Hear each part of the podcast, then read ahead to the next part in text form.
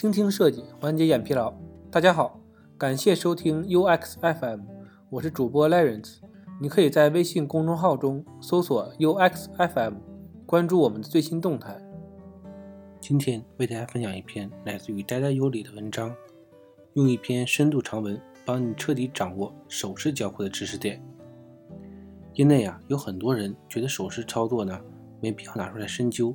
觉得用户使用产品的过程中，自然而然就会使用手指进行手势操作。但是呢，这种说法就跟用户心理模型类似。当然呢，对于用户来说，没必要深究手势交互。但作为设计师啊，如果不了解其背后的逻辑，那么呢，就无法解决产品设计背后的一些问题了。首先呢，我们来聊一下手势的意义。我们以前啊，经常听到以用户为中心做产品设计这句话。意思是，产品啊需要依附于目标用户的真实场景来设计。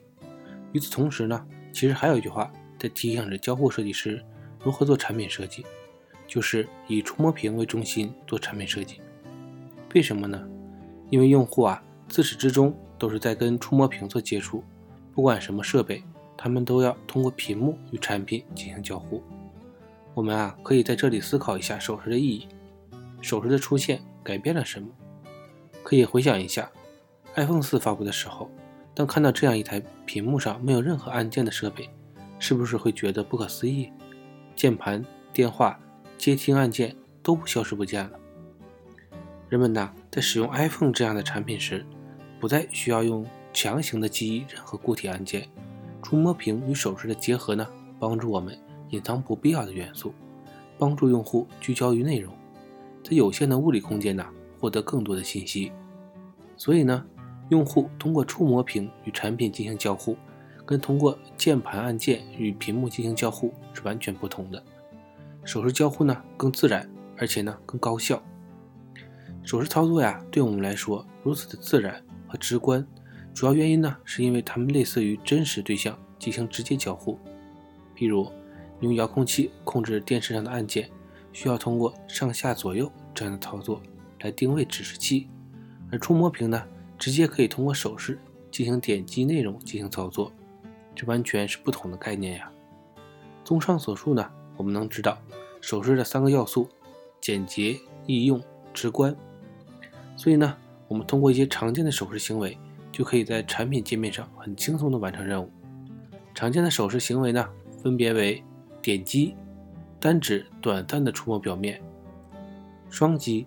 单指快速两次触摸表面，通常呢是缩放、拖动，沿着表面移动而不会破坏接触。捏或者展开，用两根手指啊触摸表面，以移入或者移出。按下单指触摸表面并按住。滑动，快速手势，不需要触摸目标。当然呢，我们经常也会遇到一些背离手势交互的产品设计。虽然也是点击、拖动等等，但是呢，操作起来总不那么顺心。这里面有一个关键点，就是手势的直观性。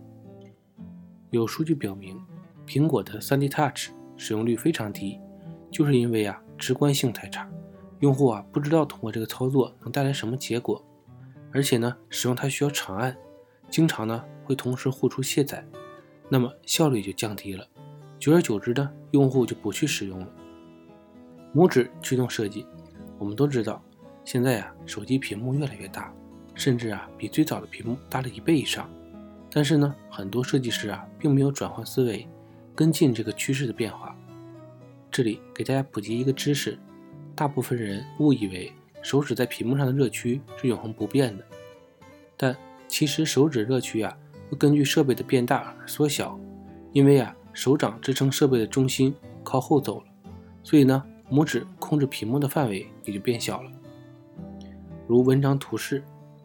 结果呢，就是手机屏幕变大了，双手持机的用户变多，但依然还有百分之七十五的用户使用拇指来触摸屏幕的。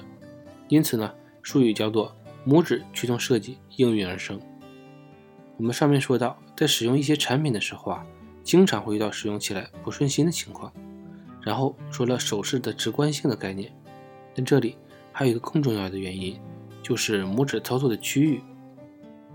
拇指操作区域啊，会分为三块内容，分别是易于触达、难以触达和介于两者之间的区域。所以呢，在设计界面的时候啊，要注意界面的主要操作元素是否处于用户易于触达的范围之内。如果你仔细观察并思考过，也会发现，iOS 的产品界面中啊，返回按钮就位于难以触达的区域。原因呢，是产品人员本身也不想用户返回或者退出，而是让用户啊聚焦于当前的页面。想要返回呢，那就需要付出一点成本了。什么成本呢？就是操作成本。有人会说啊，由于 iOS 可以从手机的左边缘向右侧清扫，以获得返回的效果，因此呢。在大多数的 iOS 产品中，返回都不需要太大的操作成本。但是，并不是所有的 iPhone 用户都知道这一点，也不是所有的产品都支持这一特性的。而且呢，手势交互的进化本来也就为了提升用户的操作效率，所以呢，本质上它们并不矛盾。只是相比以前呢，我们现在操作更快了，并且呢，右滑返回本身呢，在手势操作中相比点击。也更具操作成本的。当了解手势的一些意义啊，以及拇指操作区域对产品设计的重要性之后呢，我们就可以通过一些案例来做一个全局的分析了。第一呢，就是内容在上，操作在下。许多人设计 App 的时候啊，没有人研究过 App 为什么这么设计。比如，为什么起初要把标签栏放在底下呢？关于这个问题啊，当初我也问了很多人。而基本呢，都只是说这是官方设计规范，这相当于是句废话。通过翻阅多方资料，我发现工业设计领域啊，有一条重要的基本设计原则：内容在上，操作在下。比如呢，在使用电脑的时候，操作在下意味着使用者在操作过程中，手指始终处于界面下方，而内容呢在上面，就不会出现手指遮挡内容的情况。基于此啊，相信你也知道为什么标签栏的下方了吧？另外呢，为什么 iOS 设计规范建议将编辑按钮放置在界面的右或者左上方的位置呢？界面左或者右上角的位置啊，对拇指来说显然是不友好的。然而这样做的原因呢，也是显而易见的。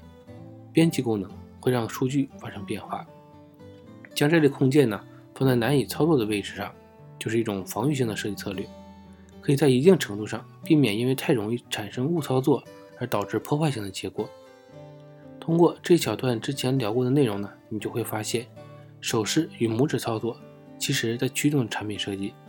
下面呢，我们来聊一个大的案例：汉堡包菜单的消失解析。汉堡包菜单呢，也就是侧边栏导航，Facebook 早期测试显示，在侧边栏导航让用户使用率降低了一半。我们一起来看看。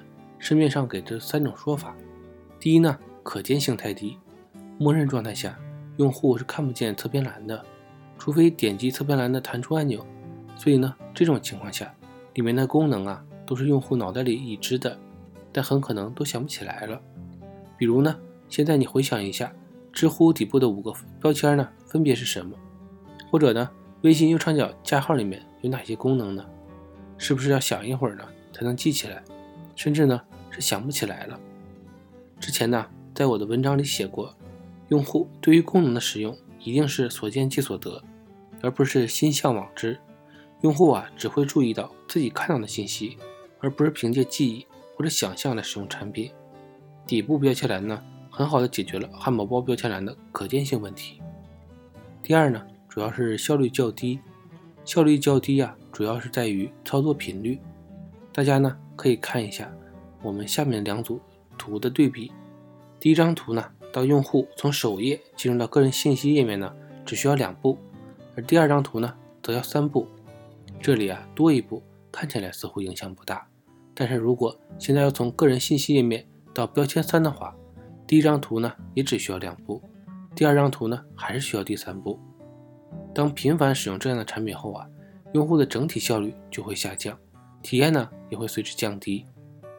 第三呢，与平台模式的冲突，大家应该都知道，在 iOS 操作界面中啊，通过手势对 Tab 进行左右切换，而侧边栏呢，通过点击菜单展开之外呢，也可以通过右滑弹出。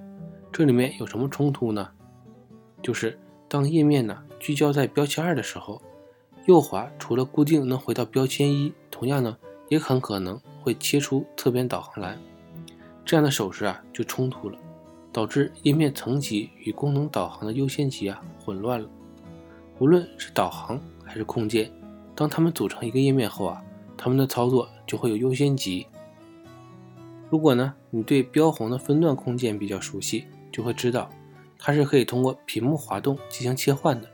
但是啊，在短信里它是不能通过滑动屏幕进行切换的，因为用户啊可以对单条信息。进行呢左滑删除或者其他操作，所以当页面操作模式存在矛盾时啊，我们将会子级操作优先于父级操作。譬如呢，你进入朋友圈是不能马上回到首页的，这个时候啊，页面层级较深，产品人员啊要将用户聚焦于页面本身。如果直接能返回到首页，页面层级和产品架构就会混乱了。类似的例子呢还有很多，这里呢就不继续列举了。所以呢，从短信的例子就可以看出，当控件与控件之间的手势发生冲突的时候啊，我们要优先考虑优先级，将内容优先于页面的处理。那么回到上面的例子，分段控件与汉堡包菜单的手势发生冲突时，很明显，我们要优先分段控件的操作，而禁止掉汉堡包菜单的右滑手势。结果呢，就是效率又降低了。总结一下。这三类啊，如果你认真思考里面的关系，其实就会发现，它们的共同点就是拇指的联系过于被动，或者呢直接被切断了。第一个可见性太低的例子呢，菜单被隐藏了，手指啊不能直接与菜单产生关系，并且呢距离过远，拇指啊难以触达。第二个效率太低，这个例子呀，用户需要通过拇指来回操作，导致呢效率较低。这就使用操作器控制电视是一样的，用户啊无法直接触达内容。第三个手势冲突的例子呢，其实就很清晰了，就是说标签栏优先级啊可能会被页面的其他空间所取代，那么拇指就无法对其产生作用，从而呢禁止当前页面的手势操作行为。它们的核心点呢，就是拇指与触摸屏的关系。如果你现在还不能深刻理解汉堡包菜单的劣势，那去想一下现在的产品，其中我的个人中心或者更多，其实呢都是变相的汉堡包菜单。在我这个标签里啊，这一系列的功能列表无非就是另一种模式的汉堡包菜单，只是呢这里呈现的都是不重要的功能，并不影响用户使用这个产品。回想一下，你是不是很少甚至从来没用过这里面的某几个功能？再跟手势结合，就会发现我的所处于的区域啊，并不是容易点击的区域，这就是它效率低下的原因。现在可以懂了吗？接下来呢，聊一聊弹框的操作路径。当传统的确认弹窗啊逐渐被手势操作取代，大家应该就会察觉到，以往啊从电脑迁移到移动设备上的交互行为已经逐渐被改善。曾经写了一篇文章，叫做《取消按钮的设计逻辑》。讲了左取消右行进的这个原理，意思就是当我们在设计弹窗的时候啊，用户已经习惯了这样的操作路径，所以呢，不要轻易的更换位置，以混淆用户的认知。再从手势的角度来讲呢，就是右边更容易点击。后来呀，有同学说到，有些特殊的场景，比如删除资料，而产品人员不希望用户删除，于是呢，就把删除放在了左边，取消放在了右边。毕竟啊，右边更容易点击，所以位置换了会比较合理。但这是错的，我们不能通过改变用户使用产品的常识，来将产品人员的想法置之于用户之上。当用户也形成了左取消右行进的认知之后呢，违反这一操作的一致性去换位置是非常危险的。大家要记住的是，当页面逻辑啊和手势操作产生逻辑冲突的时候啊。我们不是去否定以前已经被验证且正确的内容，而通过创新来解决这个冲突。这就是拇指驱动设计的一种方式。包括我们以前在移动设备上选择删除某项数据，都会弹出警告框，询问我们是否确认删除。这种方式啊，会打断我们的操作行为。久而久之呢，用户已经对此交互方式习以为常了，或者说呢，免疫了。但是啊，这种弹窗的方式始终被认为是不好的一种交互手段，所以呢，侧滑删除已经被更多的产品功能用来取代，没必要弹窗的操作了。也许呢，很多人没思考过底层原因，或者呢，仅仅只是觉得相比弹框显得更友好。其实啊，这个行为是基于手势交互做了相应的优化，让用户操作起来啊更加方便。讲到了这里。我们再举一个所有人都熟悉的例子，就是轮播图了。轮播图啊，最早出现于网页端，后来呢被大量商家模仿，以至于啊到移动端还备受各种产品设计人员的欢迎。但是其实很多人对轮播图的使用方法都是错误的。下面呢来看一下轮播图与手势的关系。试想，你的轮播图有六张 banner，你要翻到第四张，无论是往前翻还是往后翻呢？都会产生三次交互行为，而大部分的产品用户啊，在界面停留的时间呢不会这么久，更不会看完你 banner 的内容，以至于啊，有研究表明，大部分产品里，除了第一张版本的点击率能达到百分之八十三之外呢，其余的点击率都非常低。有人说可以点击下面的圆点指示器做跳转，但是那么小的点，你觉得点击它现实吗？所以。手势交互与轮播图是相互矛盾的一种设计方式。到运营策划一个活动之后呢，你就会往顶部的轮播图里塞，这个行为啊就已经注定这个活动用户的参与度是很低的了。除了个别电商产品呢，他们卖广告位给商家作为盈利点，但是即便如此，我相信这个广告位啊，除了第一张图的点击量稍高之外呢，其他图片的点击量。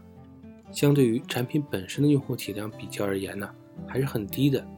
这也是为什么部分产品啊，把轮播图规则改为用户进入首页随机展示轮播图页面，而不是强制指定于显示第一张的原因。毕竟轮播图在顶部，用户啊需要通过手指长时间在延展区域进行操作，那么使用率啊自然就降低了。如果你的产品有很多活动是在同期进行的，那么我给部分产品的建议呢，是放一个活动主题入口。搜索框的变化，我们看到搜索框啊，基本都是放在屏幕顶部的。为什么呢？市面上对这个问题的解释是这样的：用户已经被现在的产品训练的，在界面顶部必须看到一个搜索框。设计师啊，打破这个常规就要承担风险。看完这篇文章，你就已经知道，对于用户来说呀。由于屏幕顶端离拇指很远，处于难以触达的区域，在体验上很不好，所以呢，搜索框成了认知上应该在顶部，但是呢，操作体验上就不应该顶顶部的一个设计。回想一下，发现呀，大多数 App 主要内容啊都是位于易于触达的区域，所以呢，当看到高德地图把搜索框移动到下面来之后呢，就能知道拇指驱动设计的概念。被越来越多的人认识到其重要性了。文章的总结，上瘾里啊有一句话：当人们不由自主地做出下一个举动时啊，新的习惯就会成为他们日常生活的一部分。当手势充分地发挥了作用，辅助用户高效操作或者实现功能，它就成了用户不可分割的一部分。今天呢，通过对手势意义的解读以及拇指驱动设计的解析，再加上这些案例的拆解。我相信呢，你能更好的理解为什么手势交互这么重要了。交互设计师对于触摸屏必须有深刻的认知，才能理解设计背后的逻辑。今天的内容就到这里了，让我们期待下期的精彩内容。你可以在播客的文稿中找到我们的联系方式，欢迎给我们投稿或者提出建议，让我们一起把节目做得更好。